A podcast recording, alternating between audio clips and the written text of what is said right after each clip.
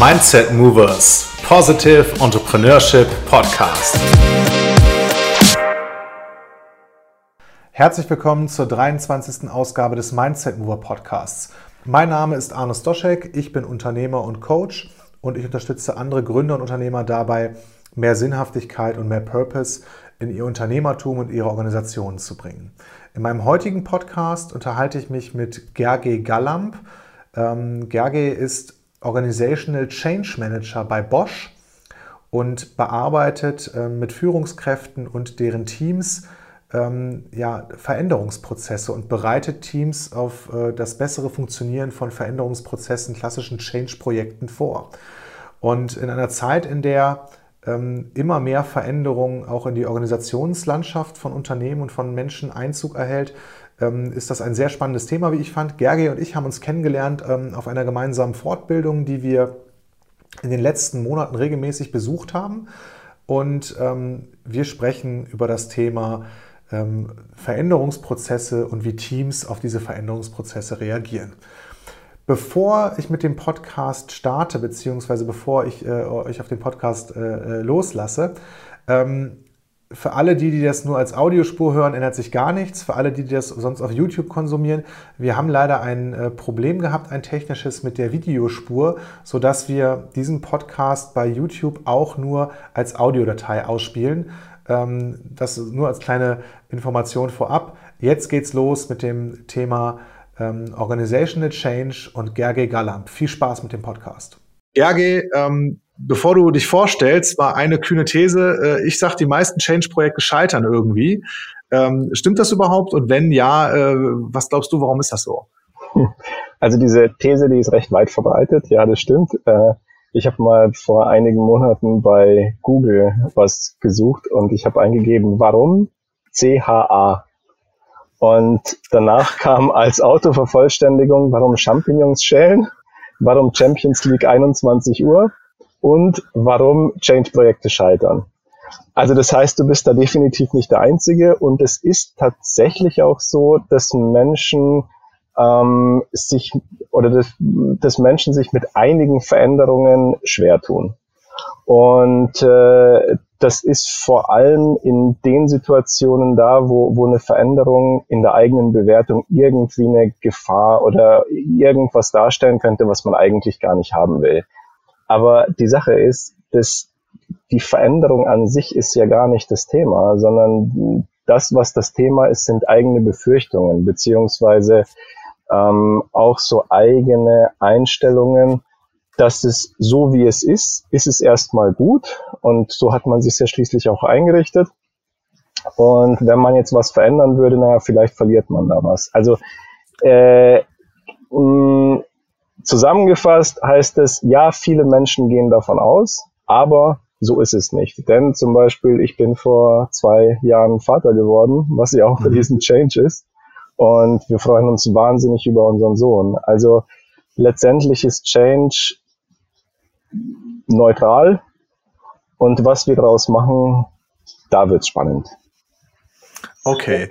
Ähm, ich, ich bin ja in, der Digitalwirtschaft zu Hause und da gibt es so dieses geflügelte Wort, dass ähm, die Veränderung die einzige Konstante ist. Also das, worauf oh. sich Unternehmen in den nächsten Jahrzehnten oder Jahren noch verlassen können, ist, ähm, dass das wachsende, also wachsende Komplexität Einzug hält ähm, und wir immer häufiger mit Veränderungen äh, werden leben müssen. Vor mhm. allem auch mit Veränderungen auch auf organisatorischer Ebene. Gerge, du hast gerade schon gesagt, du bist jetzt Vater geworden, aber hol mal ein bisschen aus, stell dich doch mal vor mit ein paar Sätzen und gib unseren Zuschauern und Zuhörern so ein bisschen Hintergrund zu dir. Ähm, was machst du genau in deiner Rolle als Organizational Aha. Change Manager und ähm, was beschäftigt dich sonst auch so in deinem, deinem Alltag als, als Mensch und äh, Berufstätiger? Ja? genau, also wie du schon richtig gesagt hast, ich bin jetzt seit äh, knapp, also seit 2019 bin ich in der Rolle als Organizational Change Manager bei Bosch tätig und fokussiere mich dabei hauptsächlich auf das Thema, wie arbeiten Menschen miteinander zusammen und welche Führungskultur ist in dem Unternehmen. Und ich bin ja jetzt seit inzwischen 12, 13 Jahren in der Automobilindustrie in unterschiedlichen Unternehmen und habe zunächst angefangen als Ingenieur, war dann äh, Führungskraft für Batterieentwicklung, also Lithium-Ionen-Batterieentwicklung und genau, jetzt seit äh, Anfang 2019 Organizational Change Manager. Und dann hattest du gefragt, wie sieht es denn eigentlich aus oder, oder, oder was mache ich da eigentlich? Ähm, ja, genau. Wie also sieht dein Alltag so aus? Was das, genau, was ist deine, was ist die Aufgabe eines Organizational Change Managers? Und gib uns gerne noch ein bisschen Kontext zu Bosch. Also wie groß ist die Organisation und mit wie vielen Menschen hast du mhm. da überhaupt zu tun oder eure, eure Abteilung, eure Unit? Also Bosch hat äh, insgesamt Größenordnung 400.000 Mitarbeiter in, in über 100 Ländern weltweit verteilt. Also ist, Bosch ist nicht nur äh, Waschmaschine und, und, und Mixer, sondern Bosch ist auch insgesamt sehr breit tätig. Also viele kennen äh, Elektrofahrräder und auch ganz viele Automobilkomponenten sind von Bosch. Und ich arbeite in dem Bereich äh, zentrale IT. Und das heißt, bei uns ist Digitalisierung sehr ein Thema. Wie sieht letztendlich der Arbeitsplatz von morgen aus? Äh, jetzt durch die, durch die Corona-Krise hat sich die, die Zahl der, der VPN-Einwähler äh, mehr als verzehnfacht. Also das heißt, da passiert auch unglaublich viel. Und genau, und der Bereich, in dem ich tätig bin, ähm, hat Größenordnung 10.000 Mitarbeiter. Und gleichzeitig sind wir aber recht stark vernetzt, was Organisationsentwicklung angeht, auch mit anderen Abteilungen, mit anderen Bereichen. Ähm, genau, so dass wir letztendlich sehr Ähnliches machen in den, in den unterschiedlichen Units. Okay, ähm, und deine, deine Arbeit als Organisation, also Organizational Change Manager, wie sieht die aus? Was, was machst du mit was für Anliegen? Also seid ihr sowas wie eine interne ein interner Dienstleister für ja. andere Abteilungen und mit was für Herausforderungen oder Problemen kommen Leute zu dir und was könnt ihr dann überhaupt machen oder was macht ihr dann? Hm. Also genau, wir sind sowas wie interne Dienstleister.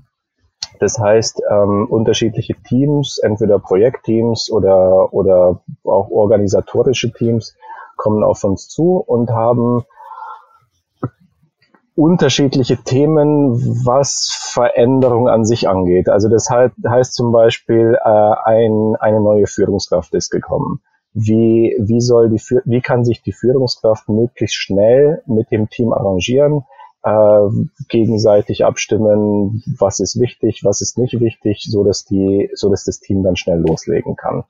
Dann gibt es die Möglichkeit, dass sich bestimmte Strukturen nochmal neu aufstellen wollen. Also das heißt, dass die sagen, okay, die manche Produkte haben sich jetzt etwas geändert, lass uns uns nochmal überlegen, welche Organisationsform und welche Art und Weise der Zusammenarbeit macht denn hier bei uns am meisten Sinn. Und die kommen dann auf uns zu, die entweder wir machen dann ein Seminar oder einen Workshop mit denen oder begleiten die auch dann über mehrere Wochen oder Monate, äh, um letztendlich die zu enablen, äh, selber diese, diese Veränderung mh, so zu gestalten und so zu leben, dass, dass alle miteinander gewinnen. Okay, das ist schön gesagt, dass alle miteinander gewinnen. Wir haben im Vorgespräch schon mal äh, so ein bisschen drüber gesprochen. Ähm, was für eine Qualifikation oder Ausbildung muss hm. man denn haben, um in diesem, ähm, also wie ich das verstanden habe in eigenen Worten, ähm, dass ihr nicht nur reine Change-Begleiter seid, so wie das auch externe Beratungen machen, die eine bestimmte Methodologie oder ein bestimmtes Aha. Skillset vermitteln, sondern dass ihr auch dann äh, ja ins Spiel kommt, wenn bestimmte Abteilungen, Gruppen, Teams auf einen Veränderungsprozess vorbereitet werden sollen, beziehungsweise wenn, wenn ähm, Change geplagte Teams ähm, ja wieder so ein bisschen change-fähiger gemacht werden sollen. Das sind jetzt so meine Worte, die ich dafür gewählt habe. Äh, und wie gesagt, die Frage, äh, hast du, hast du irgendwelche Zusatzqualifikationen gemacht oder ähm, hast du das in deinem Studium gelernt oder hast du das bei Bosch selber gelernt? Ähm, ja, wie seid ihr da quasi ausgebildet, um, um, mit den Leuten so zu arbeiten? Also die, die Abteilung ist sehr, sehr breit aufgestellt. Äh, es gibt einige, die arbeiten seit Jahrzehnten in dem Bereich Organisationsentwicklung. Es gibt äh, einige, die kennen sich sehr gut aus mit dem Thema IT, also quasi mit dem, mit dem fachlichen Thema. Äh, bei mir, also ich habe Ich habe ursprünglich Maschinenbau studiert äh, in München und ich habe dann angefangen in der Entwicklung und in der Entwicklung für Elektromobilität, also hat man ja jetzt in den letzten Jahren auch häufig in den Medien mitbekommen, da passiert ja unglaublich viel. Mhm. Und über die Veränderungen im Bereich Elektromobilität, also alles, was neue Produkte angeht. Ich habe äh, jahrelang neue Produkte mitentwickelt, die wir dann auch wirklich sehr, sehr schnell auf die Straße bekommen haben.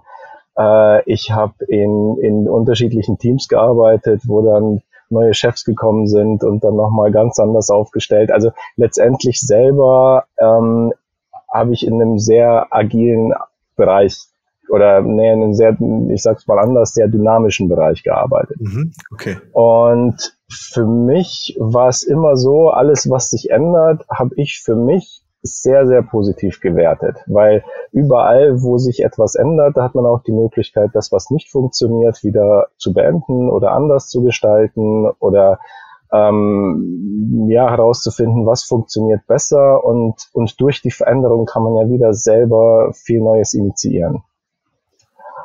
Und genau, und das war dann so der das Punkt. heißt, du hattest vor allem äh, oder hast vor allem eine positive Haltung zu Veränderung an sich. Genau. Ne? Okay. Genau. Also ich, das ist genau. Schon, ich habe eine gute Idee in deiner Rolle. Ne? und ja, genau. Und letztendlich ähm, habe ich dann war dann bei uns dann eine, eine ja, letztendlich Produktveränderung in dem, in dem Bereich oder eine strategisch neue Ausrichtung wo, aber kommen wir später nochmal dazu, äh, wo ich mir dann überlegt habe, hm, was will ich denn eigentlich machen oder wie in, in welchem Bereich will ich denn arbeiten oder oder was sind denn eigentlich so meine Kriterien für meine Aufgabe? Und dann habe ich für mich herausgefunden, äh, dass die dass das Thema ähm, letztendlich Teams, Chefs und, und Unternehmensbereiche zu enablen.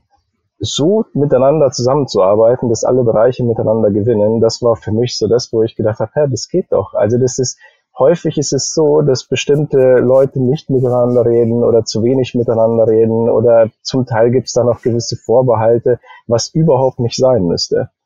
Und ich habe da richtig Lust, genau in diesem Bereich zu arbeiten. Ah ja, und dann, äh, genau, dann habe ich äh, erstmal gesucht und habe dann meinen jetzigen Chef getroffen, habe mich mit ihm beim Mittagessen zusammengesetzt. Er hat erzählt, was er sich vorstellt. Ich habe ihm erzählt, was ich mir vorstelle. Und dann hat er gemeint, ja, passt super. Also genau so, so machen wir es. Und seitdem bin ich in dem Bereich. Okay. Ähm, ich möchte mal einsteigen mit dem Schlagwort Kultur. Ja? Also Aha. immer wenn irgendwo Menschen äh, ähm, zusammenkommen und miteinander sind oder miteinander arbeiten, entsteht eine Kultur aus den ja da vorherrschenden Charakteren und und einige prägen dann eine solche äh, Kultur. Ähm, das ist so meine Interpretation. Was heißt denn Kultur für dich? Aha. Also Kultur. Und wie hast du das bei Bosch erlebt? Ja. Mhm. Also Kultur für mich ist ähm, eine Art und Weise der Zusammenarbeit oder was halt Teamkultur beziehungsweise Unternehmenskultur angeht, eine Art und Weise der Zusammenarbeit, wo sich die Teilnehmer darauf geeinigt haben, dass das irgendwie funktioniert. Also zum Beispiel ähm, zu dem Thema Offenheit. Also wie, oder ne, nehmen wir, nehmen wir das Thema Fehlerkultur beziehungsweise Lernkultur. Es gibt mhm. einige, einige Unternehmen oder auch einige Unternehmensbereiche, wo es darauf ankommt, also wo es ganz, ganz wichtig ist, keine Fehler zu machen. Und wenn es wichtig ist, keine Fehler zu machen äh, und wo auch Fehler in irgendeiner Form äh, negativ aufgefasst wird oder, oder auch negativ bewertet wird, dann sind die Leute dort deutlich vorsichtiger, was das Ausprobieren von neuen Sachen angeht. Mhm. Und und wenn man mal irgendwie die Erfahrung gemacht hat, dass der Chef auf einen zukommt und dann irgendwie sauer ist, weil man einen vermeintlich einen Fehler gemacht hat oder etwas gemacht hat, was erstmal nicht funktioniert hat, dann werden die Leute nach und nach vorsichtiger, neue Sachen auszuprobieren.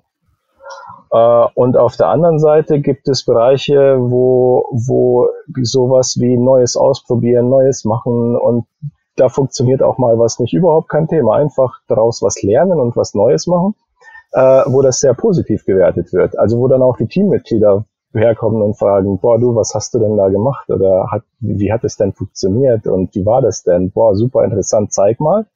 Und in dem Moment entwickelt sich eine ganz andere Kultur ähm, im Umgang mit Innovation oder mit, oder mit Ausprobieren von unterschiedlichen Sachen.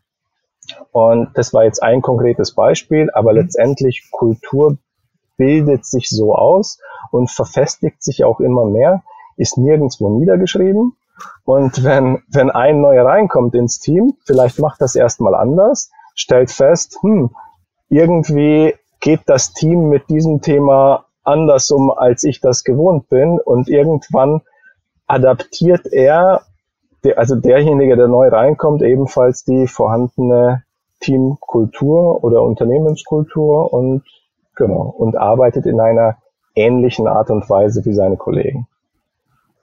Und wenn wir das jetzt mal auf ähm, Bosch übertragen, also auf das Unternehmen, was du auch von innen äh, sehr, sehr ja. gut kennst, du hast ja auch schon bei Bosch gearbeitet, bevor du jetzt in der Rolle warst und sagst, du warst vorher auch noch woanders in der Automobilindustrie unterwegs, dann haben wir ja, ähm, ich sage jetzt mal, diese klassische Ingenieurskultur, die, die vielleicht prägend ist und, und also um dann bei deinem Beispiel zu bleiben, ähm, also eine, ja, ich sag mal, Null-Fehlerkultur oder eine wenig Fehlerkultur ähm, bildet ihr wahrscheinlich eher ab, diese Ingenieurskultur. Also wenn es darum geht, Fahrzeugteile herzustellen, ähm, das müsste irgendwie präzise und effizient sein, aber natürlich auch sicher. Und da sind vielleicht dann erstmal Fehler grundsätzlich nicht ganz so erwünscht. Mhm. Ähm, und das macht auch, glaube ich, total Sinn, dass das im, im produzierenden Bereich, wo vielleicht jedes Jahr eine gewisse Effizienzsteigerung, eine Qualitätsverbesserung um x Prozent stattfinden muss, ähm, dass da die Erwartungshaltung äh, ist, dass das erstmal relativ fehlerfrei abläuft. Wenn ich aber ähm, in neue Bereiche reingehe, zum Beispiel in, in den digitalen Vertrieb, ja, ähm, da habe ich dann eher den Anspruch, ähm, 10x mal so viel äh, äh, Menschen zu erreichen wie, wie mit den Kampagnen davor oder mit, äh, wenn ich ganz am Anfang bin als so großes Unternehmen. Ne? Okay. Ähm, da muss ich dann eine ganz andere Haltung an den Tag legen ähm, und, und Dinge ausprobieren, die entweder total scheitern können oder das Potenzial haben, ähm, die, die, ja, ich sag mal, Kampagnen der, der, des letzten Zeitraums, der letzten Periode, um das X-fache auszustechen. Ähm, jetzt meine Frage, ist das schwierig in so einem Unternehmen wie Bosch ähm, an verschiedenen Stellen, wo eigentlich unterschiedliche Kulturen gefordert wären, äh, die auch zu, zu bekommen? Und, und was ist so, oder wo kommt so, so, so ein Spannungsverhältnis her? Aha.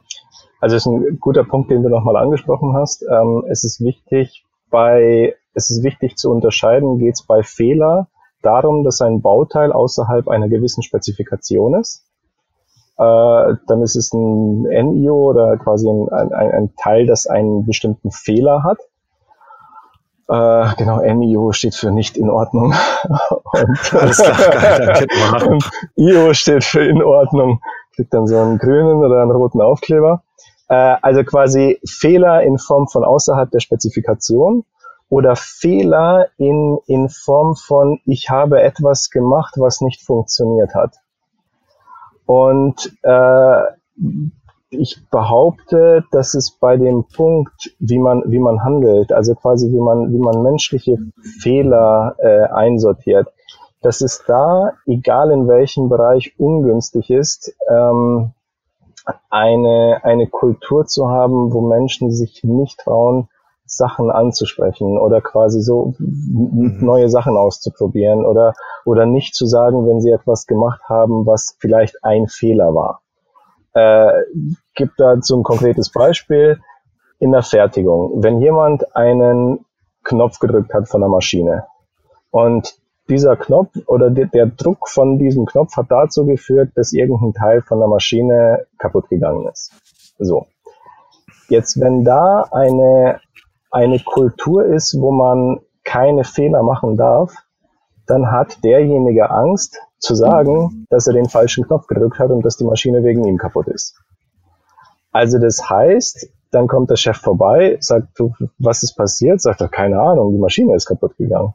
Und dann, dann äh, kann das dazu führen, dass fünf oder zehn Maschinen nochmal gewartet werden müssen oder ausgewechselt werden müssen, weil der Chef dann denkt, hm, äh, wenn die Maschine jetzt wohl irgendeinen systematischen Fehler hat, dann müssten wir dafür sorgen, dass das behoben wird. Und auf der anderen Seite, wenn es dann darum geht, ähm, dass diese, äh, wenn derjenige sagt, boah, sorry, ich habe aus Versehen auf den falschen Knopf gedrückt, tut mir wirklich leid, und der Chef sagt, du, kein Thema, lass uns gucken. Wie gehen wir beim nächsten Mal damit um, dass sowas nicht passiert und dass sowas auch deinen Kollegen nicht passiert? Und vielleicht führt man dann irgendeinen Sicherheitsmechanismus ein. Also letztendlich auch in der Fertigung geht es darum, offen damit umzugehen, wenn man mal etwas, wenn man mal etwas gemacht hat, was nicht funktioniert hat. Das meinst du mit offener Kultur versus äh, genau. Ja, okay. Das heißt, wenn die Angst so groß ist, dass niemand äh, sich eingestehen will, den Fehler gemacht zu haben, weil die Konsequenz oder die Erfahrung äh, Negativ ist, das führt, führt zur Entlassung oder zu einem großen Anschiss oder ähm, zu einer Bloßstellung äh, vor allen anderen, ja, ähm, je nachdem, was so der Umgang vorher mit solch ähnlichen Situationen war, ähm, haben, haben die Mitarbeiter oder hat die Kultur abgespeichert, dass Offenheit keine funktionale Taktik ist. Genau. Also wird Schulternzucken angewandt und, und okay. Äh, aber das ist total interessant. Wie können denn jetzt Firmen oder, oder Leader ähm, einen Kulturwandel befördern, der in, in, also um an deinem Beispiel zu bleiben, der in so eine Richtung geht, wie komme ich von so einer Angst, Fehler zuzugeben Kultur zu einer offenen Kultur, wo sowas offen angesprochen und gemeinsam im Diskurs Lösungen entwickelt werden. Ja, also genau. Das, was, was ja heute eher wünschenswert ist, die, die Grundhypothese ist ja, zunehmende Komplexität in allen Wirtschaftsbereichen und wir können gar nicht mehr hierarchisch so viel äh, ähm, bewerkstelligen, wie wir, wie wir Herausforderungen lösen müssten. Das heißt, wir brauchen noch mehr Kollaboration, noch mehr Zusammenarbeit, noch mehr Verbundenheit. Ähm, das geht natürlich einher mit Transparenz, Offenheit und Ausprobieren, ja, und nicht wissen, was, was die richtige Antwort ist, sondern ähm, sich das eben mit Trial and Error zu erarbeiten. Ja. Also genau, die Frage war, was können, was können Führungskräfte was können, da ja genau, Leader oder, oder Firmen tun, mhm. um so einen Kulturwandel von ähm, ja, Angstfehler zuzugeben hin zur Offenheit zu entwickeln. Reicht das, mhm. wenn sich der Chef vorne hinstellt und sagt, ab, ab jetzt alles anders? Ähm, Genau, und das ist das, was häufig passiert. Also dann stellt sich der Chef vorne hin und sagt, ab, ab, ab jetzt ab jetzt, wenn irgendjemand den falschen Knopf drückt, nicht mehr verheimlichen, sondern bitte ganz offen kommunizieren. Und äh, wenn dann der Chef beim nächsten Mal wieder sauer reagiert oder oder oder auch das Team, ich meine, letztendlich, das ist ja jetzt nicht unbedingt der Chef, sondern das kann ja auch im Team sowas mhm. sein wie, ach, der schon wieder, der kriegt's ja nicht hin. Ähm, in dem Moment bleibt danach alles so wie davor. Also mhm. letztendlich, und da kommt jetzt, und da ist jetzt die Aufgabe von einem Organizational Change Manager, geht es darum herauszufinden, ähm, was wirkt oder, oder welche, welche Einstellungen im Team oder welche Befürchtungen im, im Team oder welche Hoffnungen oder Vorbehalte, also letztendlich auch so welches Mindset im Team wirkt, mhm. so dass dieses Ergebnis da ist, dass zum Beispiel jemand sich nicht traut, offen zu sagen, wenn er den falschen Knopf gedrückt hat.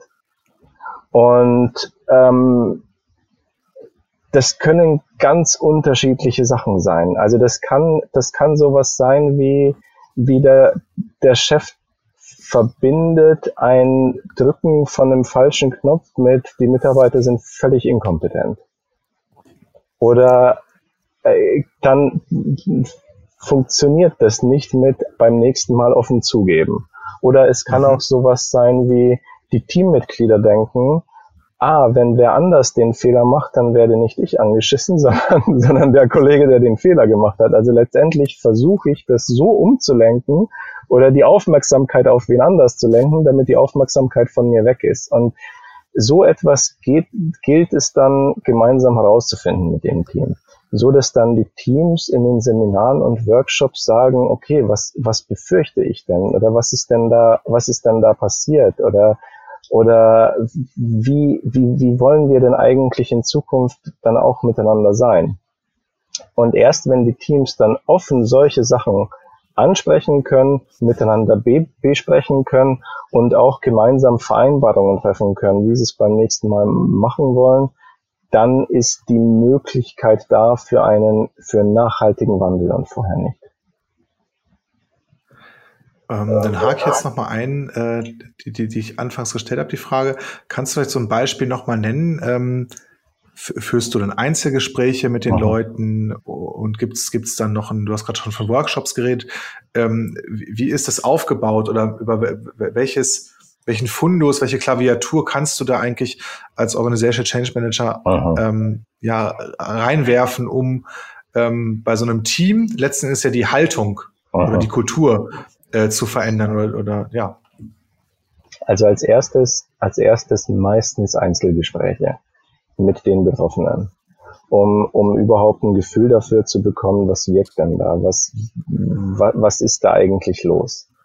Und, und in den Einzelgesprächen schon mal herausfinden, ähm, oder beziehungsweise auch, dass die, die, die Leute dazu ähm, ja, zu ermutigen geht vielleicht zu weit, aber, aber schon mal mit den Leuten herauszufinden, was wirkt dort, was wirkt auch bei ihnen selber und dass sie das, was bei ihnen selber wirkt, in irgendeiner Form auflösen können oder erkennen können, was das mit ihnen selber zu tun hat, so, dass sie dastehen, wo sie sind, beziehungsweise dass das Team dasteht, wo es ist. Und das hört sich jetzt so an wie, dann ist es die Schuld von dem oder dann ist es die Schuld von dem anderen. Nee, darum geht's gar nicht, sondern jeder in dem Team ist verantwortlich dafür, dass das Team da steht, wo es gerade steht. Also jeder mhm. hat irgendwie, ein, irgendwie einen Anteil daran oder, oder irgendeinen Beitrag. Und es geht darum herauszufinden, was ist der eigene Beitrag, so dass das Team da steht. Und und dann auch gleichzeitig und wie wollen es die einzelnen Leute in Zukunft machen. Also das erstmal in Form von Einzelgesprächen und dann mit dem Team, also wo es dann um die Interaktion mit dem Team geht, äh, gemeinsam mit dem Team herauszufinden ähm, oder oder dass die Leute sowas auch nochmal offen sagen können und und dann auch neue Vereinbarungen für die, für die gemeinsame Zusammenarbeit treffen können. Und das begleitest du dann eben auch, dass diese Vereinbarungen ähm, ja, entstehen, kommuniziert genau. werden und, und ein Commitment entsteht, dass, dass sich da zukünftig dran gehalten wird. Genau, genau, exakt. Okay, das setzt ja eine ganze Menge Reflexionsfähigkeit voraus. Du hast ja eben schon gesagt, es geht ja gar nicht um Schuldzuweisung oder rauszufinden, an wem hat's gelegen, sondern ähm, die, diese, diese Hypothese oder Frage ist ja schon eine sehr schöne, finde ich, oder eine sehr öffnende, in so einen Workshop oder in so Einzelgespräche zu gehen und zu sagen, du bist Teil des Teams und demnach hast du auch etwas mit den Ergebnissen des gesamten Teams zu tun. Und wenn eines der Ergebnisse ist, dass es hier und da hakt oder nicht gut läuft oder Sachen nicht kommuniziert werden, dann hat das in irgendeinem Verhältnis oder wie auch immer auch was mit dir zu tun. Also ähm, du appellierst halt schon ein Stück weit an, an Eigenverantwortung und an den Willen, überhaupt äh, was zu verändern. Ne? Ja, was ich da ganz interessant finde, ist, ähm, wenn Führungskräfte, die dann sagen, ach, irgendwas läuft nicht im Team, dann wenn ich dann die Frage stelle, wer ist dafür verantwortlich, wenn etwas gut läuft, dann sagen sie, naja, das Team. Und so, ja, ich, und wer noch? Ja, ich auch. Ja, stimmt. Und wer ist dafür verantwortlich, wenn etwas nicht läuft? Und dann sagen ganz viele Führungskräfte, ja, ich.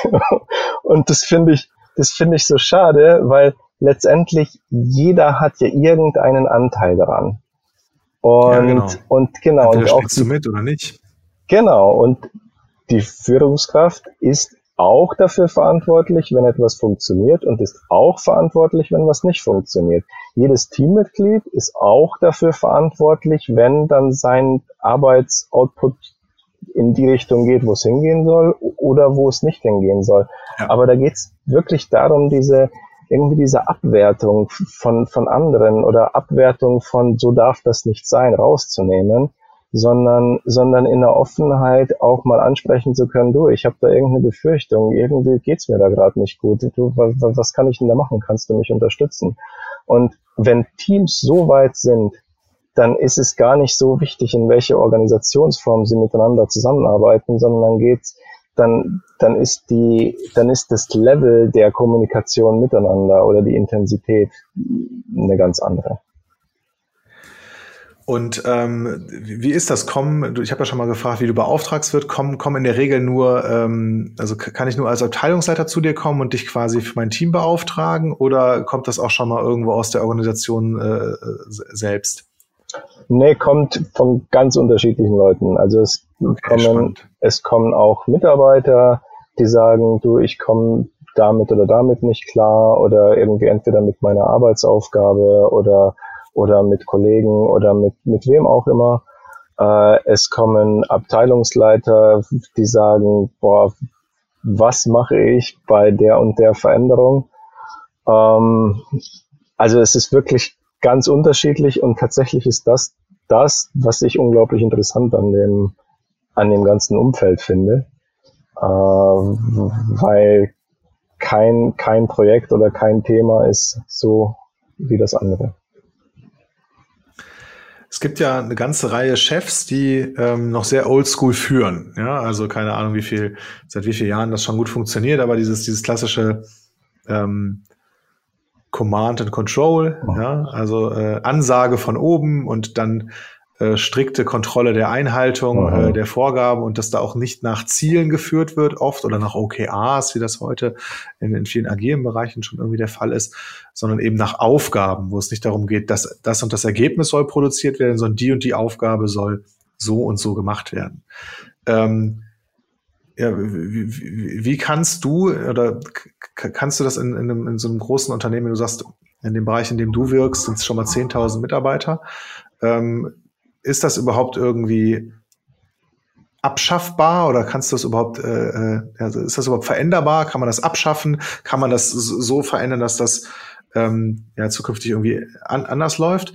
Weil was ich mir auch gut vorstellen kann, wenn, wenn das so viele Jahre gut geklappt hat, dann hat sich so eine Kultur ja auch verfestigt und ähm, die bekommt dann ja auch eine mhm. gewisse, ich sag mal, Anerkennung oder einen Zuspruch. Ähm, und wenn sie funktioniert, ja, ist das ja oft auch schon äh, die Rechtfertigung, dass, dass man das weiter so machen kann. Ja? Was spricht denn da dafür und dagegen? Hm. Also, äh, Command and Control hattest du angesprochen. Also, ja, genau. ich, bei dem Thema Command and Control, also, ich würde auch die, die, die Wertung rausnehmen, weil ganz häufig wird gesagt, naja, sowas ist, so, so darf man doch nicht führen. Also das, man macht das ja nicht. Schließlich sind wir ja in einer ganz anderen Welt oder in einem ganz anderen Umfeld. Und äh, oder oder es wird dann von den alten Führungskräften gesprochen, die das, die, die, die noch nicht verstanden haben, dass sich die Welt dann auch inzwischen weiter verändert oder, oder weitergedreht hat. Und und dann ist es, finde ich, wichtig zu schauen, dass die, dass die Leute, die jetzt auch Führungskräfte sind oder seit 20, 30 Jahren im Unternehmen sind oder und auch Führungskräfte sind oder Mitarbeiter sind, ist ja egal, äh, dass die dafür gesorgt haben, dass die Unternehmen auch ähm, wirklich sich weiterentwickelt haben oder Geld verdient haben oder, oder wie du gesagt hast, auch Ergebnisse produziert haben, die auch wirklich wichtig waren und die auch ähm, das Unternehmen weitergebracht haben. Und dann gilt es zu gucken, funktioniert die, die Art so zu führen, dass man Anweisungen gibt und dann kontrolliert, ob sie auch so durchgeführt worden sind, funktioniert das denn auch für die heutige Zeit? Und an vielen Stellen tatsächlich funktioniert es nicht und an einigen funktioniert es vielleicht schon. Aber letztendlich geht es auch in meiner Arbeit darum herauszufinden, an welchen Stellen funktioniert es für die, für die Teams nicht.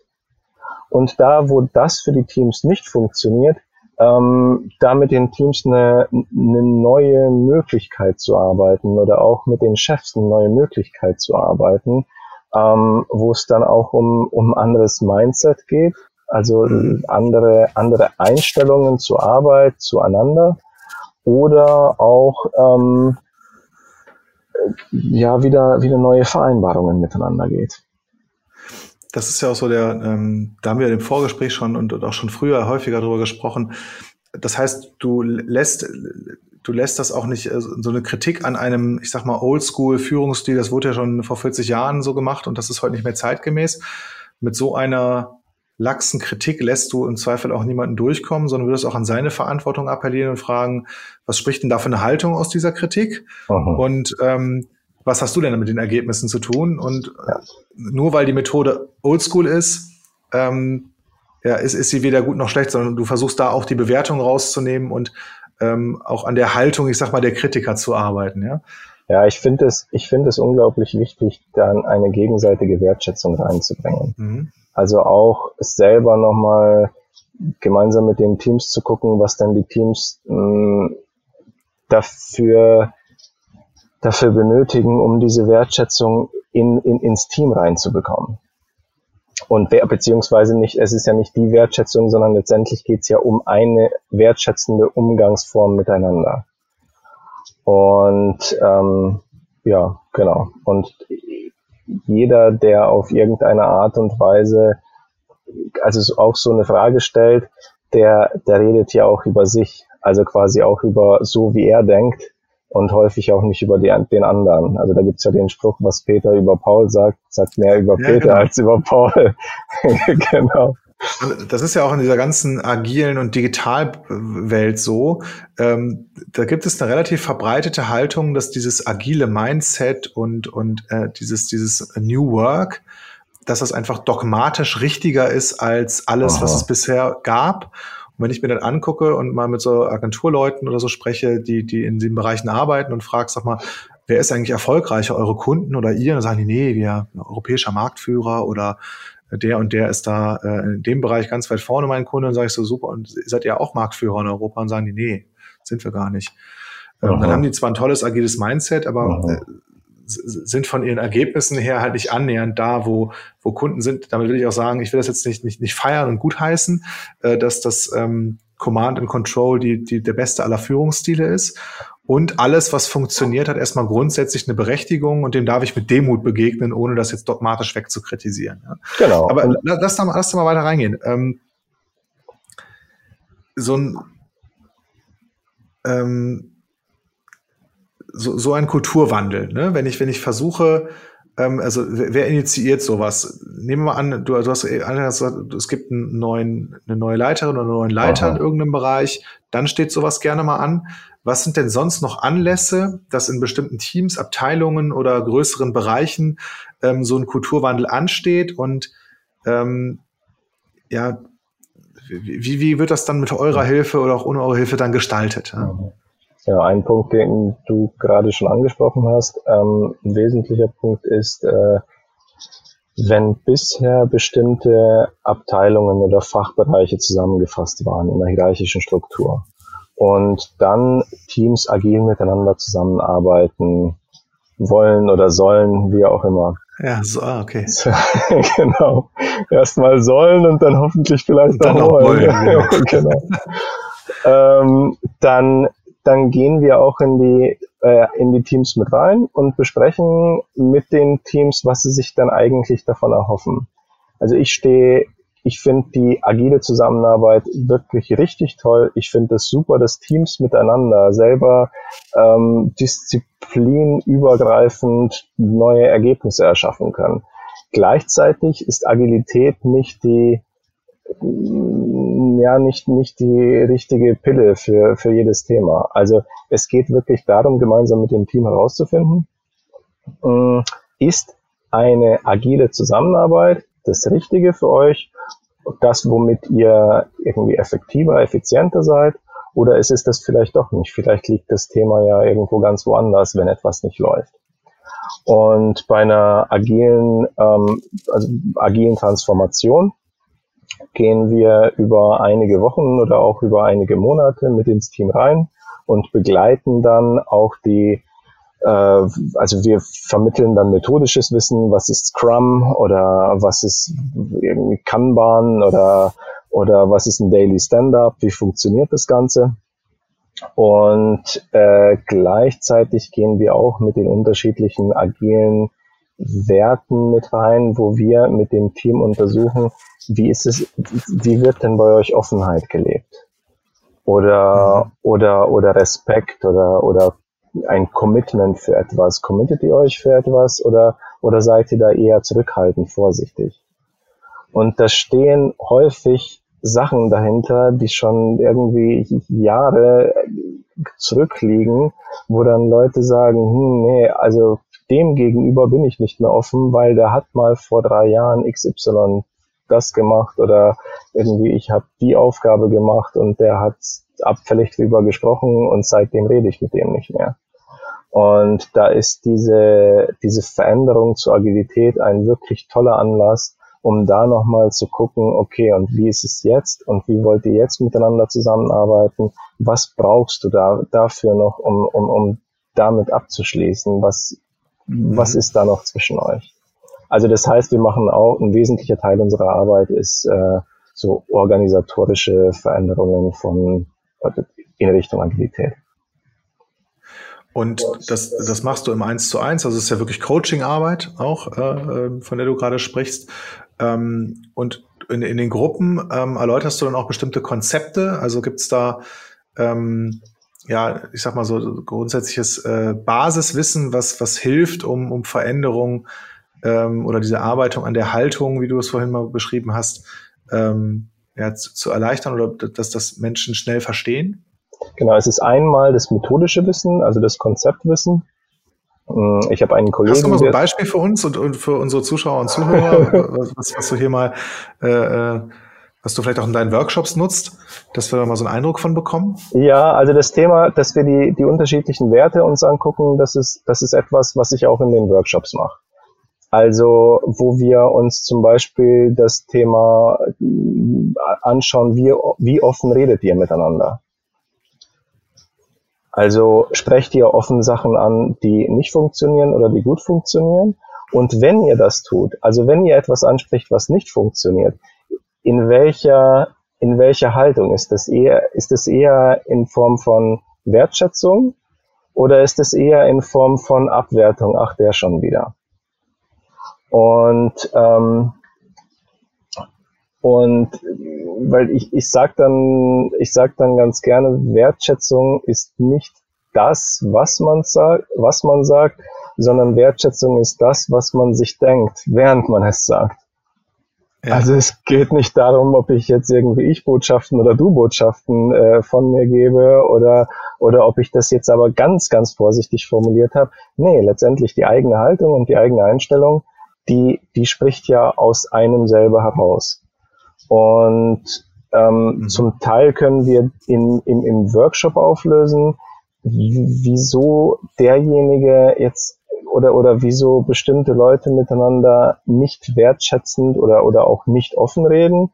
Und manchmal ähm, sprechen wir auch im Einzelgespräch darüber, wo dann, wo dann jemand wirklich irgendwie irgendwie mal gekränkt ist oder, oder, oder halt irgendetwas vorgefallen ist, was wir uns dann nochmal gemeinsam angucken Mm, und, und in einem Coaching-Gespräch herausfinden und, und das, beziehungsweise in einem Coaching-Gespräch auch wandeln, so dass, dass derjenige mit solchen Situationen ganz anders umgeht und eine ganz andere Einstellung dazu hat. Das ist das, was du wirklich mit Transformation meinst, ne? Ja, genau. Also dann ist jemand, der, ähm, ja, du hast eben gesagt, ihr guckt euch irgendwelche Ergebnisse an und hat es funktioniert, hat es nicht funktioniert, okay, ja. dann kann man da sachlich dran gehen äh, oder ich kann da halt nach der Suche nach dem Schuldigen rangehen ja, ja. und dann irgendwie im Vorwurf sprechen und sagen, ha, haben wir es wieder äh, der Peter ne? oder wer auch immer. Okay. Ähm, lass uns mal zum nächsten Punkt springen, ein Thema Motivation. Ja, Aha. ganz, ganz viele ähm, Führungskräfte, ähm, die jetzt eine neue Aufgabe haben, äh, haben an sich den Anspruch, ähm, ihre Mitarbeiter zu motivieren. Ne? Und, und äh, oder ihre Mitarbeiter dazu zu motivieren, das nächste Software-Einführungsprojekt oder das nächste Tool-Projekt oder das nächste organisatorische Änderungsprojekt äh, mit Begeisterung anzugehen. Ähm, kommen so kommen so Anfragen bei euch auch an und wie wie stehst du zu sowas? Also ja, solche Anfragen kommen häufig und es ist ja auch jahrzehntelang vermittelt worden, dass eine wesentliche Rolle von Führungskräften ist es, die eigenen Mitarbeiter zu motivieren. Mhm, ja. Und ähm, nee. ist, ist es nicht. Also das, das, das kommt aus einer hm, anderen Haltung Menschen gegenüber. Also es war früher auch im, im Taylorismus, also quasi in der frühen Industrialisierung, wo es darum geht, okay, Menschen sind nicht motiviert, irgendwelche Bauteile am Fließband zusammenzubauen, also muss man sie jetzt in irgendeiner Art und Weise motivieren. Und darum geht's aber heutzutage nicht, sondern heutzutage geht's eher darum, die Leute zu haben, die wirklich mit Begeisterung da sind und, und dafür zu sorgen, dass die Leute mit Begeisterung äh, arbeiten können, denn Menschen sind von Haus aus begeistert, also Menschen produzieren gerne Ergebnisse. Mhm. Und äh, wenn Menschen nicht motiviert sind, dann geht es, dann geht es darum herauszufinden, wieso sie das nicht sind. Also was sind die Demotivationsfaktoren und diese Demotivationsfaktoren beiseite räumen. Zum Beispiel hat eine Führungskraft irgendetwas zugesagt äh, und sich dann nicht dran gehalten oder das kann zum Beispiel ein wesentlicher Demotivationsfaktor sein und ist auch ein ziemlich häufiger Demotivationsfaktor für Mitarbeiter, die sich dann denken, nee, komm, dann mache ich halt jetzt gar nichts mehr, wenn der sich an sein Wort nicht hält. Mm. Aber letztendlich jetzt zu versuchen, über laut werden oder verärgert sein oder mit Kündigung zu drohen, das funktioniert nicht. Und, das ist ja so die Peitschenklaviatur. Es gibt die Zuckerbrot-Klaviatur, äh, Bonus in Aussicht stellen, äh, Zielvereinbarungen, genau, genau. Incentives koppeln. Wir machen die tolle Reise nach da und da, äh, was es da alles gibt. Wahrscheinlich hast du da auch schon äh, in, in den größeren Unternehmen äh, äh das eine oder andere gesehen. Wie, wie denkst du denn dazu? Also funktioniert das Zuckerbrot genauso wenig wie die Peitsche oder, oder ist das, äh, funktioniert das besser? Letztendlich funktioniert es anders nicht. Also, also letztendlich, äh, das finde ich ganz interessant. Es gibt so Studien, wo man herausgefunden hat, dass wenn, wenn Menschen für etwas, was sie gerne tun, eine Belohnung bekommen, dann machen sie das in Zukunft nicht mehr so gerne. Ja. Das ist ja echt spannend. Also äh, letztendlich machen Menschen das, was sie machen, äh, oder andersrum, wir, wir sind heute nicht mehr in dem Maße darauf angewiesen, äh, auf das Geld, das wir verdienen, wie, wie vor einigen hundert Jahren. Also es geht jetzt letztendlich in den seltensten Fällen wirklich ums Überleben. Es ist mhm. ganz häufig, es wird immer mehr zu einem, zu einem Luxusthema oder zu einem, also zumindest die, die Basisbedürfnisse, die sind in Mitteleuropa sehr stark gedeckt. Ja. Und, und das heißt, dass ähm, viele Leute eher deswegen arbeiten oder, oder, oder dann sich wirklich gerne und wirklich großartig einbringen, wenn sie das gerne machen. Und nicht mehr deswegen, weil sie das Geld für das Abendessen bekommen. Und darum geht's auch, das als äh, Führungskraft herauszufinden. Und deine Frage war, funktioniert das genauso wenig? Ähm, also beides kommt sehr schnell an gewisse Grenzen. Und das, was deutlich besser funktioniert, ist ähm, herauszufinden, wo liegt die intrinsische Motivation von den Menschen und äh, mit den Mitarbeitern gemeinsam zu gucken, dass die, die Mitarbeiter die intrinsische Motivation bei dem, was sie tun, was sie gerne tun, ins Unternehmen mit, mit reinbringen. Also quasi eine Win-Win-Situation. Was benötigt das Unternehmen auf der einen Seite? Was bringt jemand mit, was er wirklich entweder gut kann oder gerne macht oder gerne neu lernen möchte? Und, und diese Schnittmenge dazwischen, die möglichst groß zu machen. Und das ist dann die Aufgabe von Führungskräften in, im gemeinsamen Gespräch mit den Mitarbeitern. Ja, spannend. Ähm, das wäre auch also super, dass du das direkt nochmal hinterhergeschoben hast, äh, wie, wie es besser funktioniert. Das heißt, ähm, wenn ich als Führungskraft stark an Kommunikation binde und die Punkte der ähm, des Arbeitsalltags meiner, meiner Mitarbeiter gut verstehe, ähm, an, an welchen Punkten die wirklich intrinsisch motiviert sind und, und auch mal angetreten sind, das, das zu machen oder das in Zukunft mehr machen wollen, ähm, dass ich da den Fokus dann drauf setze. Ne? Mhm. Genau, und das heißt, also letztendlich das, das finden. Also äh, ja. das kann, das kann auch heißen, dass jemand die Abteilung wechselt. Mhm, klar. Oder, oder im also, Zweifel sogar das Unternehmen, ja. Also oder im Zweifel tatsächlich sogar das Unternehmen, genau.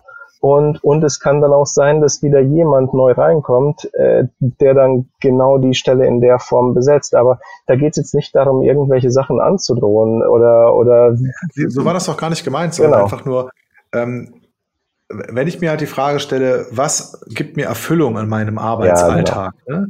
ähm, dann sind das ja oft so Dinge auf der Metaebene nach dem Motto, ja, ähm, ich spreche halt gerne mit Menschen oder ich, ich spreche gerne mit Menschen zum ersten Mal.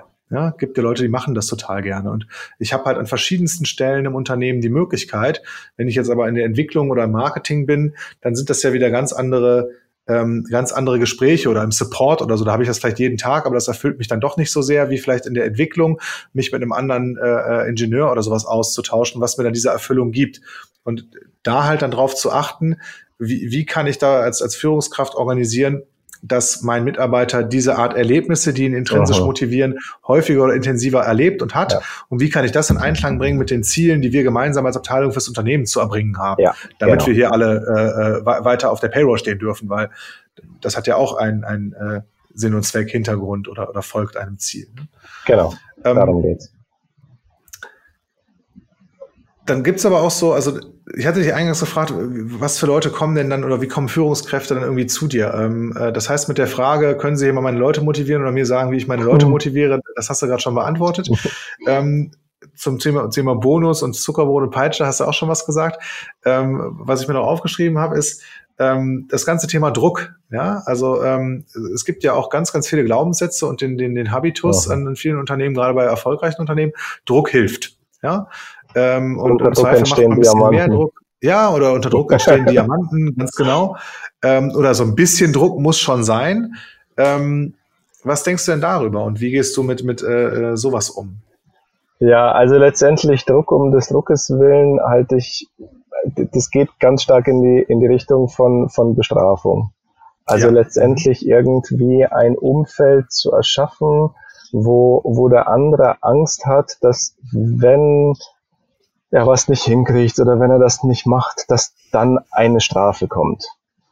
Und halte ich für begrenzt funktional, weil in dem Moment, wo, wo Druck mit reinkommt oder, oder auch wo, wo, wo Stress oder Angst mit reinkommt, ähm, in dem Moment sind Leute weniger kreativ. Also letztendlich, die Leute setzen so, so, so Scheuklappen auf und ähm, sind nicht mehr von der gesamten Ideenfindung so weit und so offen wie, wie ohne Druck. Und also letztendlich, je mehr es um Innovation geht, je mehr es um Brainwork-Unternehmen geht, umso mehr kommt raus, wenn Leute ihre Eigenmotivation einbringen können und ihre ja, letztendlich das, was sie gerne machen und das, was sie gerne lernen. Ja, ich glaube das auch ganz fest. Also ich, ich glaube, dass, dass äh, Druck ein äh, sehr limitierender Erfolgsfaktor ist.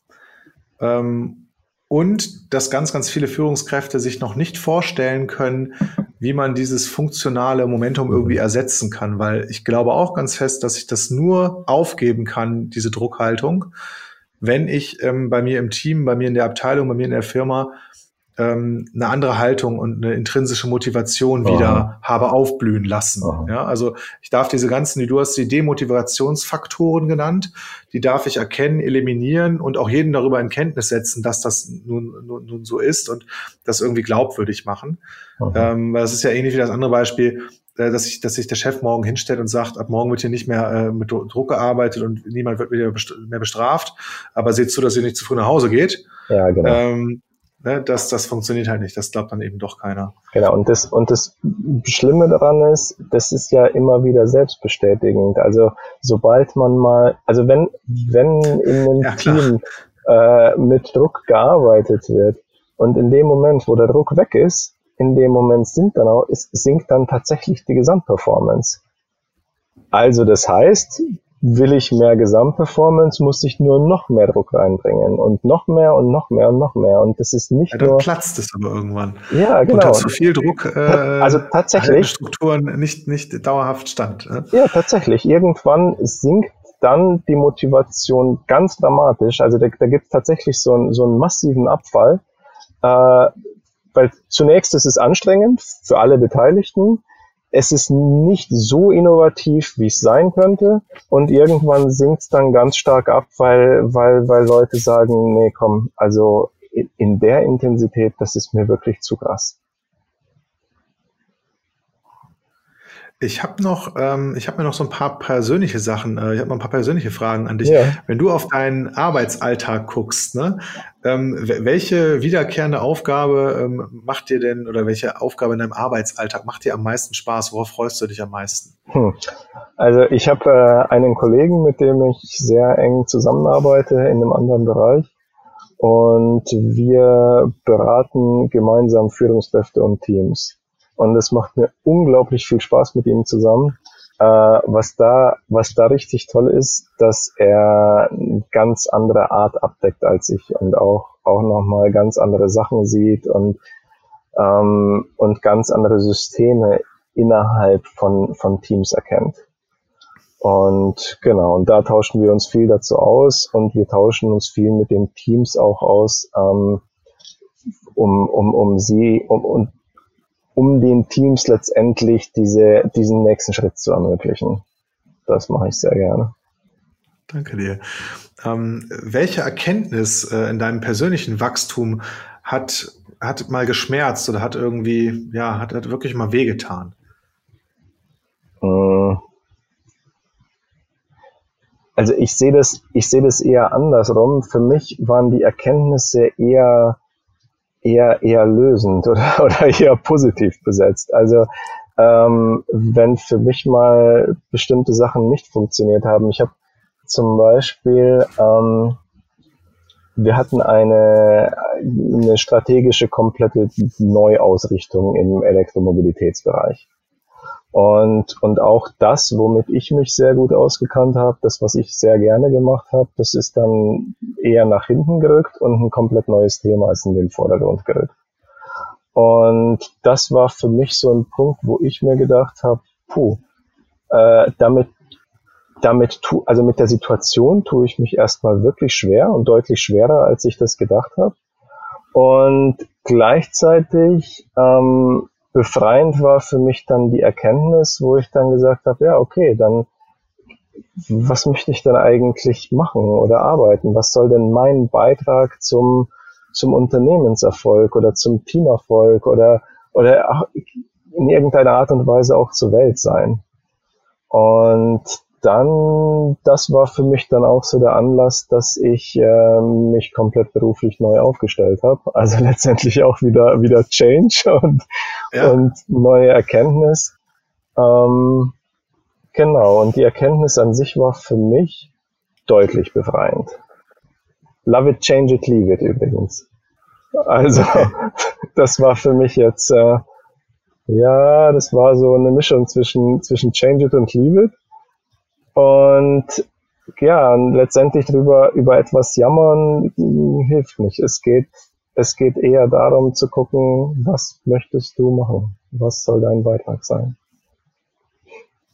Danke auch dafür. Ähm, und, und die, die dritte Frage in diesem, die dritte persönliche Frage, was glaubst du, was, welches Prinzip oder welche Prinzipien sollten junge Menschen oder Kinder lernen, um äh, ja äh, zukünftig besser auf die, die, aktuelle Welt, ich sag mal, gerüstet zu sein oder vorbereitet zu sein. Können wir auch anders fragen, was würdest du an Schule ändern, ne, zum Beispiel? Ja, also ah, die zwei Fragen gehen für mich in eine etwas unterschiedliche Richtung, weil für mich, also was würde ich an Schule ändern? Äh, an Schule, ähm, womit ich mich in der Schule schwer getan habe, war Informationen auswendig zu lernen, um die drei Tage lang zu behalten und, und dann hat es keinen mehr interessiert. Also ich finde es an Schule unglaublich wichtig und wie, wie zum Beispiel in Geschichte. In Geschichte kannst du entweder äh, Zahlen, Daten, Fakten lernen und, und, und viele dann auch wieder vergessen oder du erkennst wirklich die Zusammenhänge und Geschichtslehrer machen das zu einem Teil und nicht alle machen das oder jedenfalls war das bei mir so. Äh, wenn dann, wenn dann irgendwie, wie, wie hängt die, die, wie hängt das Mittelalter in Euro, in Europa zusammen? Was sind da die Entwicklungen? Welche politischen Hintergründe gab es da? Das ist ja unglaublich interessant. Das sind ja viel mehr als Zahlen, Daten und Fakten. Und genau das Gleiche ist es ja auch in der heutigen Welt, beziehungsweise in heutigen Unternehmen oder in heutigen Produkten. Da geht es ja auch darum, die Zusammenhänge zu erkennen, wie entwickelt sich der Markt, was passiert da gerade, wie entwickelt sich eine bestimmte Kultur? Kommt jetzt zum Beispiel sowas wie ein iPad oder nicht? Also das finde ich ja auch unglaublich, wie, wie, wie gut es einige Menschen abschätzen können, äh, was die Leute interessiert, also diese Zusammenhänge abschätzen können. Und der zweite Punkt, den du gefragt hast, ähm, Worauf kommt es an? Oder welche Prinzipien Oder welche sollten äh, junge Leute auf jeden Fall verstanden haben? Ne? Ja, welche Prinzipien? Kennengelernt haben. Äh, ich finde, was ich unglaublich wichtig finde, ist ähm, zu erkennen, dass man sein eigenes Leben selber gestaltet. Also das Prinzip von ich habe mein Leben in der Hand und nicht ich bin Opfer von meinen äußeren Umständen. Ich habe da zum Teil den Eindruck, wenn Menschen dann sagen, also irgendwann geht es wirklich darum, selber sich mal zu hinterfragen, hat das, wo ich gerade stehe, wirklich so sehr mit dem Außen zu tun oder vielleicht auch mal was mit mir oder auch welchen Teil mit mir. Wenn ich irgendwie, keine Ahnung, wenn ich mich irgendwo bewerbe und eine Ablehnung bekomme, ja, so what, dann bewerbe ich mich nochmal. Und beim fünften Mal wäre es gut, nochmal zu überlegen, okay, ähm, vielleicht stelle ich da nochmal was um oder vielleicht mache ich da nochmal was anders. Aber wenn ich dann 50 Bewerbungen oder 100 Bewerbungen geschrieben habe und ja. nicht mal eine Einladung zum Bewerbungsgespräch und dann zu sagen, oh Gott, es ist gerade ganz schlimm, ja, kann sein, dass es auch ganz schlimm ist, aber ihr, und es hat auch definitiv was mit einem zu tun. Mhm. Teile ich absolut. Ähm, okay, danke. Fand ich, fand ich, äh, fand ich nochmal sehr schön, äh, diese, diese drei Punkte.